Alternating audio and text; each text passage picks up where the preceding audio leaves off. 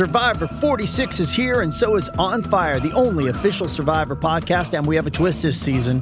The winner of Survivor 45, Dee Valladares, will be joining us every week. We're going behind the scenes of the biggest moments, the how and the why things happen, and the strategy and analysis you can only get from someone like me, a Survivor winner. Listen to On Fire, the official Survivor podcast, wherever you get your podcast. This episode is brought to you by Paramount Plus. Get in, loser! Mean Girls is now streaming on Paramount Plus. Join Katie Heron as she meets the plastics in Tina Fey's new twist on the modern classic. Get ready for more of the rumors, backstabbing, and jokes you loved from the original movie with some fetch surprises. Rated PG 13. Wear pink and head to ParamountPlus.com to try it free. This episode is brought to you by Visit Williamsburg. In Williamsburg, Virginia, there's never too much of a good thing. Whether you're a foodie, a golfer, a history buff, a shopaholic, an outdoor enthusiast, or a thrill seeker, you'll find what you came for here and more. So ask yourself, what is it you want? Discover Williamsburg and plan your trip at visitwilliamsburg.com.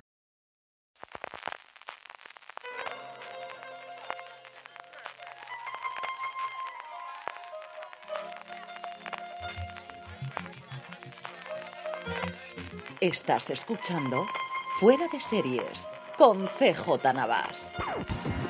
Bienvenidos a Streaming, el programa diario de Fuera de Series en el que un servidor CJ Navas te trae las principales noticias, trailers, estrenos y muchas cosas más del mundo de las series de televisión. Edición del martes 16 de mayo con muchas noticias de los upfronts. Antes de que vayamos con todo ello, un poquito de follow-up, una rectificación. Ayer os dije que los BAFTA no daban premios al guion y me equivoqué. Así me sacaba del error Lorenzo Mejino y también Jorge en la newsletter que puso pues lo que hay que hacer en estos casos y que al final uno se le olvida que es ir a la fuente original, se va a una BAFTA.org y justo, justo al final aparece que Lisa McGee por Derry Girls en comedia y Adam Kay por This is Going to Heart, es decir, esto va a doler, en drama fueron los ganadores a mejor guion en los BAFTA de este año, cosa de lo que me alegro mucho.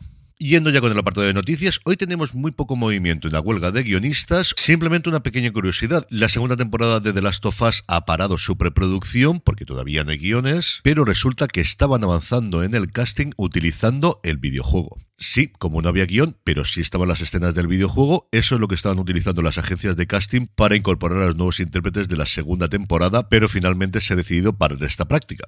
Aquellos que conocéis a Craig Mason sabéis que además es alguien que es muy, muy defensor del sindicato de guionistas. La persona con la que hace el podcast todas las semanas, llamado Script Notes, que vale muchísimo la pena, que es John August, forma además parte del comité negociador del sindicato. Y la serie tenía prevista empezar a rodarse a primeros del 2024.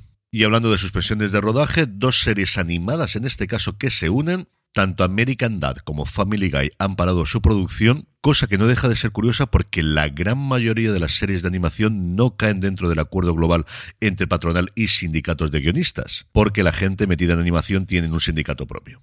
En el apartado de nuevos proyectos, una cosa muy curiosa en cuanto a la coproducción que va a tener la serie italiana Costiera. La serie será un drama rodado en inglés, localizado en la costa de Amalfi, dirigida por el ganador del Emmy Adam Bernstein, que ha trabajado en 30 Rock, en Fargo o en Better Call Saul. Va a empezar a rodarse este verano. No ha trascendido la sinopsis ni tampoco el casting, más allá de que va a ser internacional. Pero como os digo, lo más curioso es la forma de financiarse y de distribuirse internacionalmente. Y es que va a ser una coproducción entre Amazon Studios y Fremantle, en concreto uno de los sellos que tiene Fremantle llamado LuxBid, que fue la productora, por ejemplo, de Devils. Lo que va a hacer que Prime Video se quede con los derechos de la serie en Italia, Francia, España y Portugal, pero internacionalmente no será Amazon quien tenga los derechos, sino Fremantle. Y es que esto es la primera vez que ocurre a este nivel de producción. Sí ha ocurrido con otras series de las cuales Amazon se ha quedado con los derechos en un país y luego internacionalmente se ha vendido en otro. Por ejemplo, The English se podía ver en Estados Unidos en Prime Video y aquí en España nos llegó a HBO Max. Pero en el mundo en el que vivíamos hasta hace un año, donde las plataformas lo que primaban era tener los derechos globales de todas sus producciones, era algo que, como os digo, era absolutamente impensable hace un tiempo. Por su parte, Netflix ha anunciado que ya está rodando la segunda entrega de El Hoyo con Milena Smith y Hobby Kerian como protagonistas.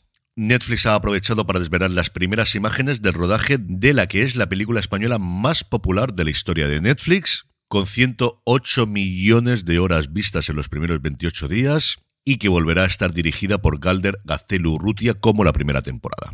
En el apartado de fichajes, Rivales, la nueva serie de Gilly Cooper para Disney Plus, está completando un reparto sencillamente espectacular de actores británicos y a los ya anunciados David Tennant, Alex Hayel, Aidan Turner y Danny Dyer se han unido a Annabelle Scully, Maggie Steele, David Calder, Anthony Byrne, al que hemos visto recientemente en The Witcher, Denise Black, Brian y Hallard, de Call the Midwife, Olivia Poulet o Brendan Patricks de Downton Abbey. Rivales, como recordaréis, cuenta el enfrentamiento en los años 80 entre un político antiguo atleta que llegó a competir en las Olimpiadas, por cierto, Rupert Campbell Black, y el ejecutivo de televisión Tony Buddingham. La serie también tiene un reparto espectacular en cuanto a guionistas, y es que el principal es Dominic Treadwell Collins, el responsable de Avery English Scandal, junto a gente como la ganadora del premio Oliver Laura Wade, que fue la responsable de The Riot Club, y guionistas que, por ejemplo, han estado en Sex Education. En cuanto a cancelaciones y renovaciones, pues seguimos con la semana de los upfronts. NBC ha presentado ya su parrilla que está llena de series ya terminadas de rodar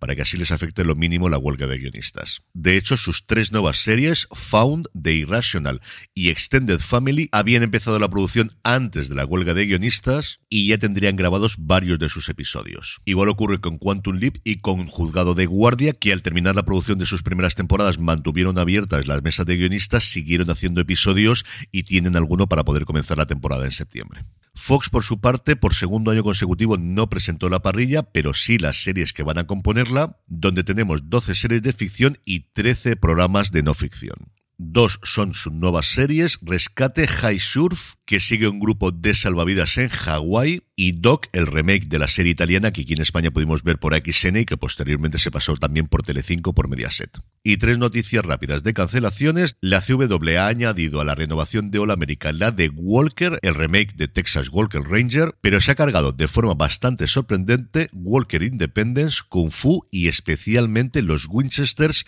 después de solamente una temporada. Queda todavía en el aire qué va a pasar con Superman y Lois, All American Homecoming y Gotham Knights. Y en cuanto a los Winchester, la productora estaría buscándole una segunda casa con mucho apoyo, especialmente por parte de sus protagonistas. Por su parte, FXX ha anunciado que la próxima temporada, la decimocuarta, será la última de Archer. Y Netflix ha decidido cancelar después de una única temporada Lockwood Co., o como se llama aquí en España, Agencia Lockwood. En cuanto a fechas de estreno, poquita fe, la nueva serie de Movistar Plus creada por Montero y Maidagan los responsables de Justo antes de Cristo en la plataforma de Telefónica o de Cámara Café en su momento, con Raúl Cimas y Esperanza Pedreño llegará el próximo 4 de julio. Y un poco antes, el 7 de junio, es cuando podamos ver en Disney Plus la segunda parte de Avatar, El sentido del agua, para aquellos que no la hayan visto todavía o que quieran volver a verla después de haberla visto en cines. En el apartado de industria, dos cositas. Por un lado, según el Wall Street Journal, Netflix estaría planteando recortar 300 millones de dólares de inversión en producciones en este 2023 y una noticia que parece de otros tiempos, el cofundador de Pluto TV, Ilya Pozin, ha creado una startup llamada Teli, el nombre con el que habitualmente los británicos llaman a la televisión, al aparato, seguro que si habéis visto alguna serie británica lo habéis escuchado más de una vez, que es una compañía de hardware cuyo primer gran producto es una televisión dual. La tele tiene una barra de sensores con webcam en la parte de arriba, luego lo que la tele en sí, a continuación la barra de sonido, luego en horizontal una segunda pantalla mucho más estrecha que te sirve, por ejemplo, cuando estás viendo deporte, poder ver, por ejemplo, estadísticas o los resultados de otros partidos o cosas así, o cualquier otra cosa que después se les ocurra a los desarrolladores. Así a priori, la verdad es que no me parece una mala idea, es algo diferente en un mundo que al final lo único que estaba haciendo en los últimos años era el que sea más grande o el que tenga más resolución las pantallas, después de que los paneles de 3D en el hogar no hayan ido a ningún lado. Creo que vale la pena aquellos que os gusta el mundo de la tecnología que veáis la imagen en Deadline que lo tendréis como siempre en la newsletter de Fuera de Series, newsletter.fueradeseries.com. Podéis suscribiros gratuitamente y ahí tenéis siempre la ampliación de todo lo que cuenta aquí en el programa. Y lo más curioso, como os adelantaba al principio, que son noticias que a día de hoy no se suelen dar, es que van a lanzarlo como si esto fuese en otros tiempos, regalando 500.000 unidades cuando empiecen a venderlas este verano. No sé si este regalo va con letra pequeña, entiendo que solamente será por usuarios en Estados Unidos. El precio de la tele todavía no es oficial, pero se rumorea que estará por encima de los mil dólares. Y como os digo, parece una noticia de otros tiempos, cuando el dinero sobraba y ya no se sabía en qué gastarse. En el apartado de vídeos y trailers, dos cositas de HBO Max. Por un lado, podemos ver ya a Sidney Sweeney en su nueva producción llamada Reality. Y la plataforma de Warner Bros. Discovery también ha presentado el de Las primeras cinco, una docuserie que se centra en el círculo íntimo de Sana Marin. Y el último, dos minutitos, que he perdido la cuenta de las veces que lo he visto ya, de avance de la segunda temporada de The Bear, que como sabéis llega a Estados Unidos a julio el próximo 22 de junio, todos los episodios de golpe, a ver lo que tarda en llegarnos aquí a España. En el apartado de estrenos, martes de filming, hoy se estrena Holding, la adaptación de las novelas de misterio con un puntito cómico de Graham Norton, al que pudimos ver este fin de semana en la retransmisión de Eurovisión junto a Hannah Wineham, y terminamos, como siempre, con la buena noticia del día para todos los aficionados al Dragones y Mazmorras. Hasbro se apunta a la nueva moda de los canales FAST, de los canales gratuitos financiados con anuncios, es decir, la televisión de toda la vida del señor, pero ahora por Internet, y estaría preparando para lanzar este verano un canal dedicado única y exclusivamente a Dungeons and Dragons. El canal constaría de programas, podcast trasladados a la nueva plataforma, entiendo que muchas partidas de rol en vivo y sobre todo y fundamentalmente recuperaría la serie mítica de dibujos de los años 80. No hay todavía confirmación de si el canal se va a incorporar a Pluto TV, a Tubi, a Freebie en Estados Unidos o a qué plataformas, o si se va a poder consultar internacionalmente de forma libre, por ejemplo, en dungeonsanddragons.tv pero creo que no es una mala idea y que puede abrir el camino para que dentro de unos años tengamos muchos canales con nuestras franquicias favoritas de juegos de rol, de juegos de mesa y, por qué no, de nuestros juegos de cartas favoritos, de los cuales hay muchísimo contenido a día de hoy en YouTube y que, como os digo, esto creo que puede ser un primer avance para que dentro de unos años tengamos muchos canales de este sentido alrededor de nuestras franquicias favoritas. Y con esto concluimos streaming por hoy. Que tengáis un gran día. Más contenido, como siempre, en fuera de series.com. Por cierto, que tenemos ya la entrevista con Jordi Vallejo y David Victori no solo en audio, sino también en vídeo, que podéis verla en youtube.com barra fuera de series y de verdad que creo que vale la pena, incluso si no habéis visto, tú también lo harías, porque no contamos prácticamente ningún spoiler. Ahora ya sí, me despido hasta mañana, gracias por estar ahí, recordad, tened muchísimo cuidado y fuera. and 124.